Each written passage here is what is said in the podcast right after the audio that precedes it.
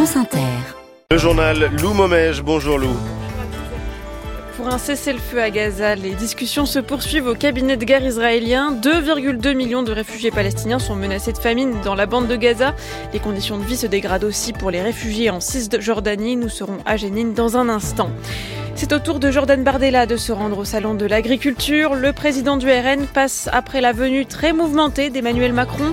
Entre sifflets, G2 et coups, le président a promis plusieurs aides pour apaiser la colère des agriculteurs.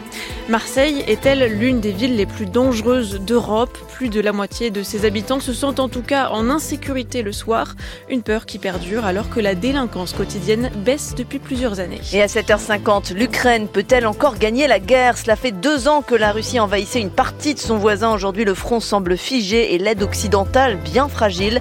Analyse avec un grand spécialiste des questions de défense, Jean-Dominique Mercher. France Inter. Y aura-t-il bientôt une trêve à Gaza? Le sujet est au cœur des discussions au cabinet de guerre israélien alors que les raids aériens se poursuivent à Gaza mais aussi en Cisjordanie. Dans le camp de réfugiés de Jénine, justement, les habitants ont l'habitude de se retrancher chez eux lors des opérations d'Israël présentées comme antiterroristes, mais l'armée est un peu plus présente chaque jour et les maisons sont peu à peu transformées en bases militaires. Même l'hôpital, autrefois considéré comme lieu sûr, est aujourd'hui la cible de tir.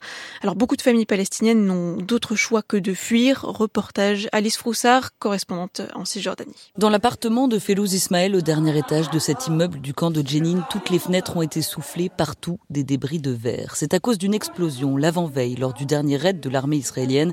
Mais depuis quatre mois, cette palestinienne l'a décidé, elle ne dort plus dans le camp la nuit. Je suis partie du camp de réfugiés car je ne supportais plus ce qu'il s'y passait. Tous les jours, des invasions, des tirs, des frappes. Tu as vu le plafond brisé? Tu as vu mes fenêtres? On ne peut plus vivre dans cet endroit. Ça y est, je pars. Alors elle loue à Bourkine, le village voisin, une toute petite chambre, une salle de bain pour elle et son fils. Pas d'argent pour quelque chose de plus grand, alors qu'elle vivait avant dans 140 mètres carrés. À chaque fois, son cœur se serre quand elle revient où elle a vécu depuis plus de 15 ans. Évidemment, on savait que l'armée utilisait la maison comme base, mais là, ils viennent de plus en plus. Ils ont même transformé l'endroit en un centre de détention à un moment. Ils ont pris les jeunes et ils les ont enfermés ici.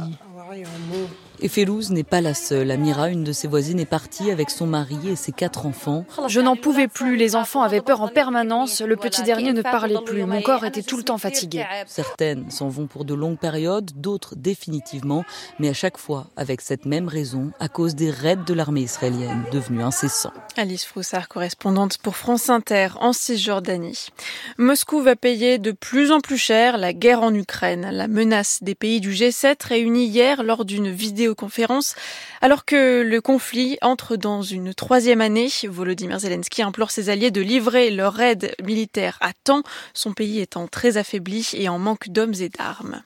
Le bulldozer Donald Trump ralph la Caroline du Sud. L'ancien président est arrivé en tête du scrutin de la primaire républicaine face à Nikki Haley, sa dernière concurrente. Un pas de plus pour Donald Trump vers la présidentielle américaine de novembre. C'est le quatrième État qu'il remporte et les sondages le donnent gagnant dans tous les autres. On revient en France. Jordan Bardella, le président du RN, est attendu au Salon de l'Agriculture aujourd'hui. Il succède à Emmanuel Macron qui, lui, a été accueilli par les sifflets, des violences aussi. Six manifestants ont été interpellés et huit policiers blessés. Au terme de cette visite mouvementée, le président a annoncé plusieurs mesures en faveur des agriculteurs. Un plan de trésorerie d'urgence est prévu d'ici la semaine prochaine. Le chef d'État a aussi annoncé des prix planchers pour chaque filière agricole, c'est-à-dire des prix minimums pour protéger les agriculteurs dans les négociations avec les industriels. Les idées sont là pour euh, José Pérez, coprésident de la coordination rurale en Lot-et-Garonne. Reste à les mettre en place. C'était hyper important d'être reçu et qu'il soit à notre écoute. Il me semble qu'il a été assez à notre écoute. Il a dit des choses percutantes, des choses que s'ils sont mises en place, ça sera des choses bien concrètes. Un plan de trésorerie a été lancé pour lundi. Dès lundi, les préfets doivent lancer un plan de trésorerie chez eux, dans chaque département. Nous veillerons au grain pour y être avec nos banques, avec notre préfet, pour justement que les agriculteurs, que tous les agriculteurs qui sont en difficulté et qui le souhaitent, bénéficient de ce plan de trésorerie. Monsieur Macron nous a donné un rendez-vous dans trois semaines, on sera là, nous aussi, pour veiller au grain. Pour éviter d'autres débordements comme on l'entendait en fond sonore, la direction du Salon de l'Agriculture veut aussi encadrer la consommation d'alcool. L'an dernier, les beuveries allaient bon train au stand de boissons, dans les allées, mais aussi à l'extérieur des pavillons.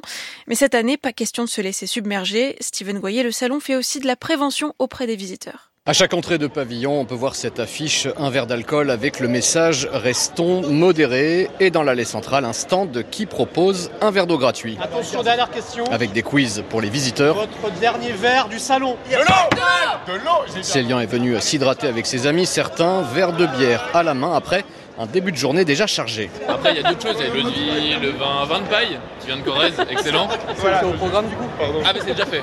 Entre les pavillons, des dessoiffeurs sont également sur le pont pour offrir des verres d'eau. Dispositif mis en place par l'entreprise Pernod Ricard. En plus, d'autres messages de prévention dispatchés un petit peu partout dans le salon. Antoine Cardon est délégué général de prévention et modération, association créée notamment par les Brasseurs de France. Peut-être que les organisateurs les dernières se sont fait un peu dépasser par l'ampleur d'un phénomène qui est né sur Internet, où des gens se sont un peu donné rendez-vous pour aller euh, exagérer un peu leur consommation sur le salon. Donc là, on essaye de calmer le jeu. C'est des petits stickers, c'est des petites affichettes, juste pour rappeler sans être docte et euh, donneur le leçon que l'alcool, c'est deux verres par jour maximum et pas tous les jours, et que pour que le salon reste une fête, il faut respecter ses repères de consommation. À l'intérieur, les exposants doivent respecter la loi et ne pas resservir les personnes ivres. Dans le cas contraire, la sanction peut aller jusqu'à la fermeture du stand. Steven Goyer pour France Inter. L'eurodéputé Valérie Ayer pressenti pour être tête de liste Renaissance aux élections européennes. Une information de la tribune dimanche et de notre éditorialiste politique Ludovic Vigogne. Ancienne adhérente de l'UDI, Valérie Ayer a rejoint En Marche en 2017 avant d'être élue à Bruxelles en 2019. Marseille ne déroge pas à sa réputation. C'est l'une des villes européennes où l'on se sent le moins en sécurité. Elle se classe même derrière Rome et Athènes selon une enquête de la Commission européenne. 57% des Marseillais ne sont pas sereins lorsqu'ils marchent seuls la nuit dans leur ville. Un sentiment d'insécurité persistant alors que, hors règlement de compte, la délinquance quotidienne est en baisse depuis plusieurs années. Yves Lamplantaille. Pour certains Marseillais, les sorties nocturnes se font de plus en plus rares. C'est le cas de Léonie, elle vit dans le premier arrondissement. Le soir non, mais je sors pas, j'évite. Toute seule non. Il y a des gens qui embêtent, des gens qui suivent. Une fois j'ai dû courir jusqu'à chez moi. Une situation quotidienne pour Céline à l'époque où elle sortait encore entre amis, entre filles, sur le vieux port. Il y a des mecs qui viennent te voir, qui te suivent et qui t'appellent et que si tu retournes pas, ils t'insultent. Et comme je sors qu'avec mes, mes copains et tout, en vrai, maintenant, on vient plus me saouler. Euh, pourtant, la préfecture observe une baisse globale des violences crapuleuses dans le centre-ville, moins 31% sur les cinq dernières années, moins 70% pour les vols avec violence depuis 2012. Sébastien vit à Marseille depuis 4 ans et il se dit serein. Moi, j'ai jamais eu aucune mauvaise expérience. Je pense que c'est plus une réputation. Et puis, à en croire Yannick Ohanessian, l'adjoint à la tranquillité publique pour la ville de Marseille, l'insécurité est renforcée par l'insalubrité. Et sur cela, il pointe le rôle de la métropole. C'est la dégradation de la voirie, de vos trottoirs, euh, de vos espaces piétons euh, qui participent à ce sentiment d'insécurité. Vous avez une prise en charge des autorités compétentes qui n'est pas à la hauteur de la deuxième ville de France. Mais ce qui nourrit principalement ce sentiment, euh, ce sont bien sûr ces 49 morts liés au trafic de drogue l'an dernier, un record absolu pour Marseille. À Marseille, Yves Sur les routes, c'est un gros week-end de chasse et croisée. La zone C pleure déjà son retour à l'école, mais la zone B commence tout juste à profiter des vacances d'hiver. Du monde, il y en a aussi en gare. À Rennes, par exemple, dans les fameux trains neige, c'est TGV qui relie la Bretagne à la Savoie. En moins de 6 heures, les vacanciers se retrouvent au pied des pistes. Julien Prouvoyeur. Sur le tableau d'affichage en gare, entre Paris et Quimper, la destination Bourg-Saint-Maurice. Après ski au pied, Estelle y est déjà. Demain, on va faire euh, du patin à glace. Les autres jours, on fera du chien de traîneau et plein d'autres choses. Mais il y a encore 7 heures de trajet avant d'arriver à La Plagne.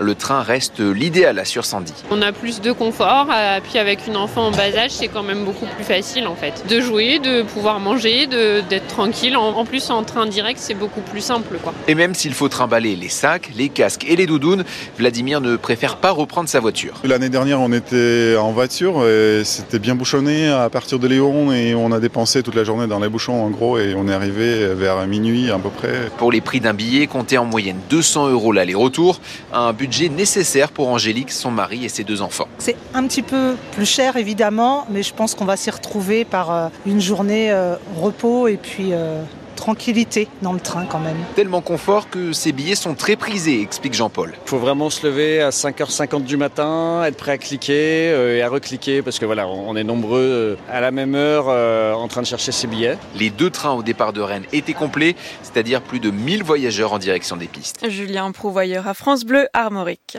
Et c'était le journal de Loumomège à suivre l'édito politique sur le chaos autour d'Emmanuel Macron au Salon de l'Agriculture et ses conséquences et l'actrice Zendaya dans la chronique, on va en reparler.